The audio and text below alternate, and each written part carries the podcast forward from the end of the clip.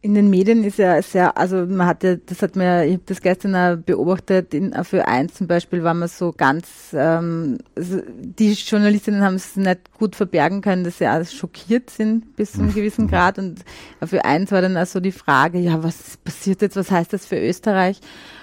Interessant finde ich, dass die LKK halt immer wieder gefragt wurde, ja, wie erklären Sie sich diesen Erfolg? Mhm wenn man jetzt in Graz lebt und das ein bisschen mitverfolgt, dann ist es eigentlich gar nicht so, ähm, so eine große Frage, weil die KPÖ einfach wirklich schon lange sehr bürgerinnennahe Arbeit macht. Wie, wie siehst du das?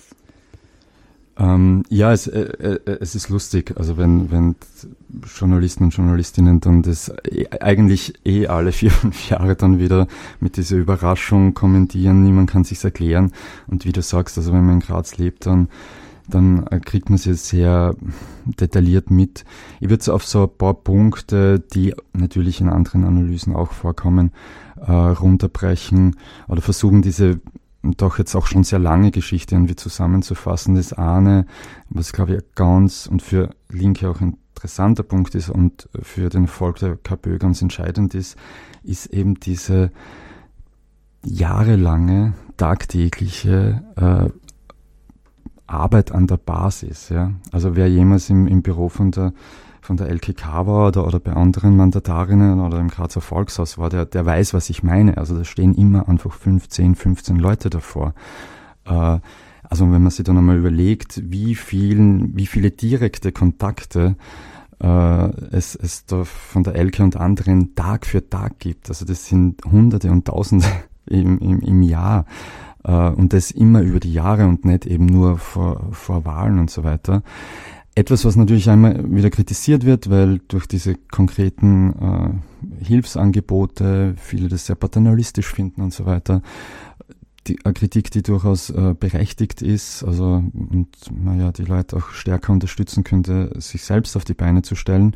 Aber, aber das ist einmal dieser, dieser ganz, äh, ganz zentrale äh, Moment, also diese tagtägliche Arbeit vor Ort und das andere ist einfach, ähm, und da spielen quasi die großen politischen Entwicklungen äh, eine wichtige Rolle, ist einfach diese Art, diese nücht sehr nüchterne Art äh, des Politikmachens. Und auch, äh, dass die Menschen, die in den letzten Jahren und Jahrzehnten die KPÖ vertreten haben, äh, da ist halt nichts inszeniert. Äh, die sahen einfach so, wie sie sahen. Ja? Also da wird da wird dann niemand, weil Aufsteigern ist, im Dirndl dorthin geschickt oder so, sondern jeder, der dann diese, die LKK oder andere trifft, sich dort, okay, die sind einfach so.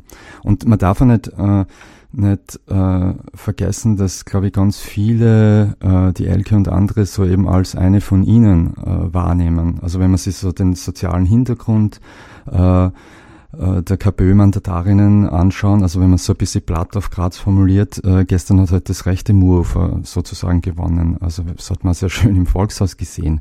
Das sind die, die eben nicht gehört werden, die, die sonst nicht vorkommen sozusagen.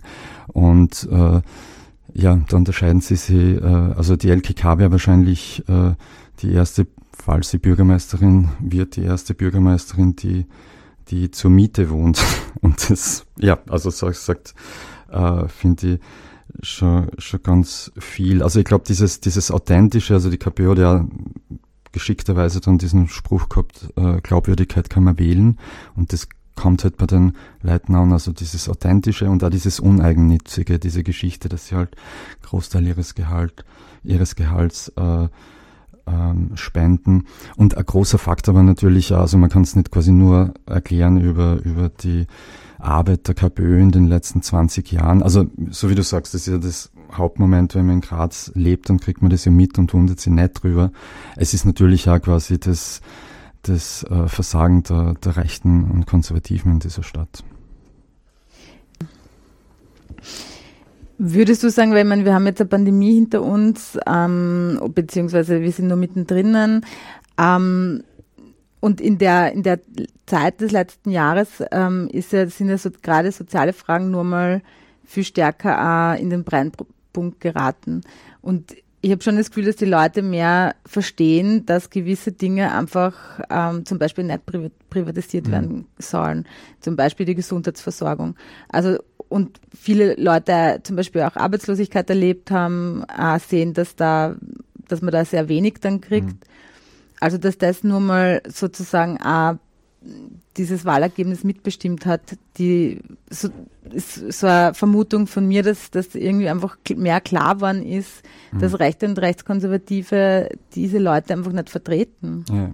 Na, bin ich, bin ich voll bei dir. Also für mich war es ein bisschen überraschend, dass Corona so als Thema oder, oder die Pandemie so als Thema selbst wenig eigentlich äh, präsent war jetzt so in, in, im Wahlkampf war. Aber, aber so wie du sagst, also es ist das, äh, was eben durch diese Pandemie, äh, was eh vorher klar war, aber halt jetzt so offensichtlich geworden ist, wo es, äh, die, wo die Probleme in, in, in dieser Gesellschaft sind und, äh, und dass da halt Rechte und Konservative natürlich äh, kein Angebot haben und, und das da, ich meine, das glaube ich einmal ein Faktor bei der KPÖ,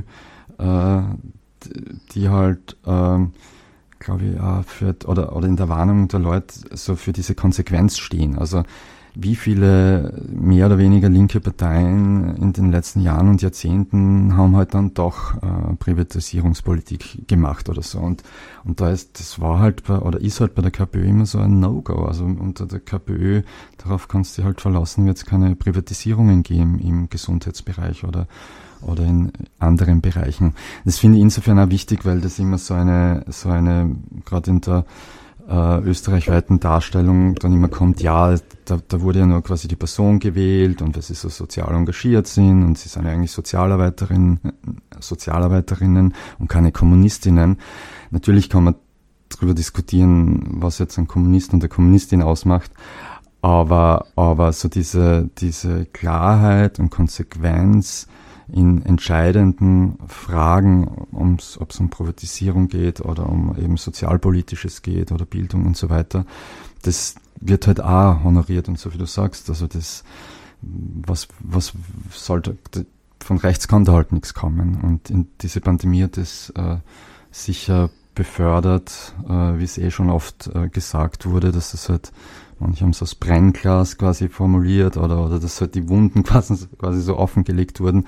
Äh, das hat sicher auch noch einmal eine Rolle gespielt, würde ich also sehen, ja.